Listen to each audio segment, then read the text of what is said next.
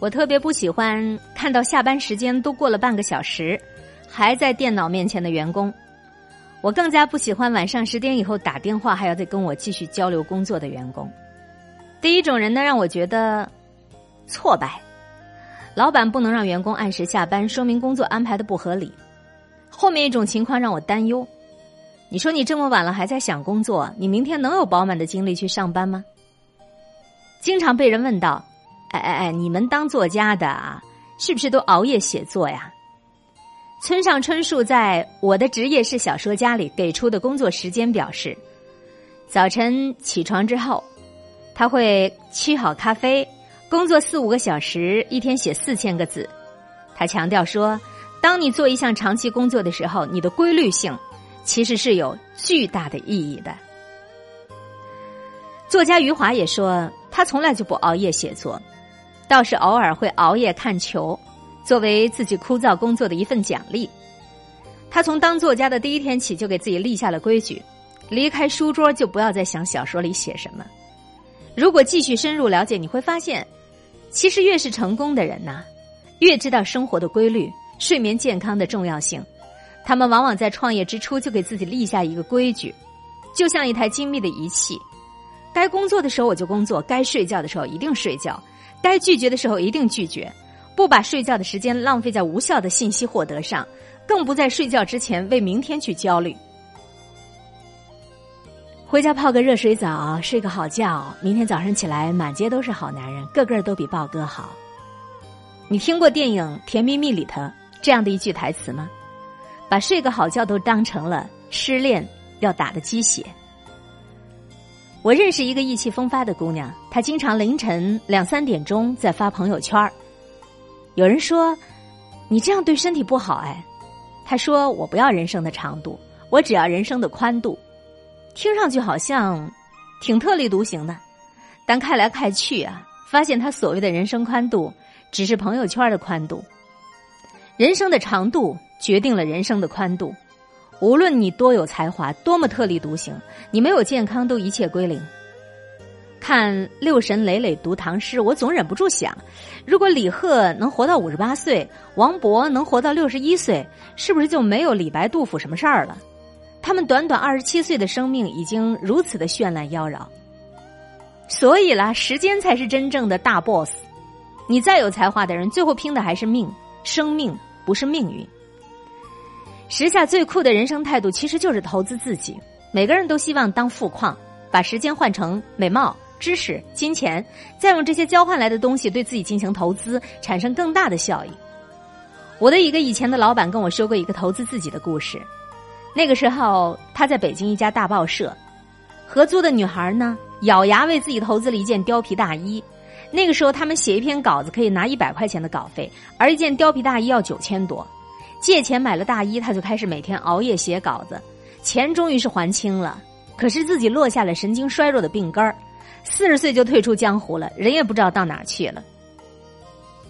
我每次看到他穿着貂皮大衣去参加 party，采访到很多我摸不到的人，晚上回来却整夜的抽烟写作，白天还要靠吞食大量的维他命和咖啡来维持精力，我都会觉得他真的在干一件注定是赔本的买卖。每天只睡四个小时，工作到七十岁，活到九十岁，那就是传奇啦，那不叫人生。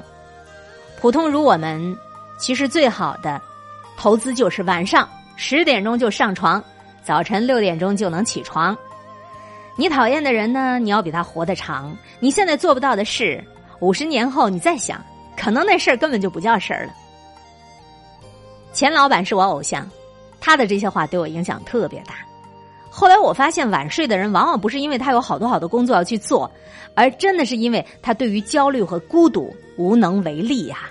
每个人的时间可以分为三种：消费的时间、浪费的时间，还有投资的时间。消费的时间就是吃饭、睡觉、坐地铁、等待必须要使用的时间，它是中性的；浪费的时间呢，就是把时间你都花在用了生气啊、抱怨呐、不值得的事情上。投资的时间呢，就是用时间拓宽你的人生，收获体验，收获知识。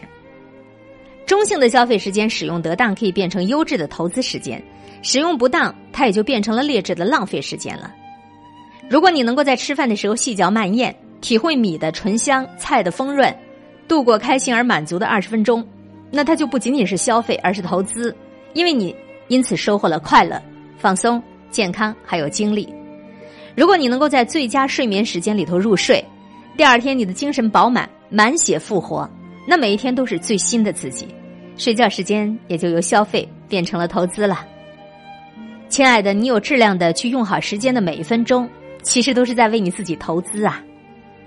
全国肿瘤中心的登记显示，两千年二十岁到三十岁的年轻人，十万个人里头有四十个人得癌症。到了二零一三年，这个数字增长了百分之八十。即使增加了这么多，你可能还是觉得癌症离我很遥远的，但你很清楚，亚健康离你很近的？你每天都不那么舒服，晚上睡不着，白天没精神，越到休假的时候你越累。你想让自己看上去有精神，像一个有作为的青年、成功的人士，所以你买很贵的口红、面霜、包包，参加不知道能捞到什么的饭局和聚会，把你的每一天都过得像演出。晚上你的大脑根本就停不下来。这是城市里青年的群像。如果里面有你，我建议你从今天开始做一笔最划算的长线投资。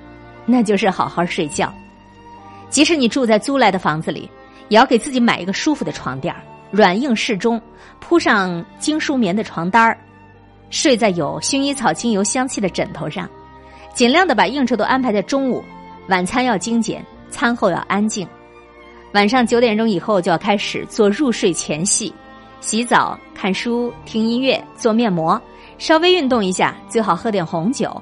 你错过的朋友圈可以明儿早晨再看，点赞呢、留言呢，一点也不耽误。不带手机上床，有电子产品依赖症的，可以在里面把所有的社交软件都给它下掉。我之前呢一直是听英语入睡，最近我发现一档非常好听并且催眠的综艺节目。其实你也可以到喜马拉雅呀各种各样的音频网站上去找一段你喜欢的节目。昨天一个朋友告诉我，他在公司招聘的面试环节里，竟然增加了一个睡眠问题。这个问题就是你每天晚上几点钟上床，睡前做什么，从上床到入睡平均需要多长时间？我问这题目跟招聘的意义有什么呀？他说不熬夜已经成了我们时代最难的自律，能够好好睡觉的年轻人都是潜力股啊！安静上床，安静入睡，不熬夜，不失眠。恭喜，你就是自己最好的投资人，你已经跑赢了大多数的年轻人。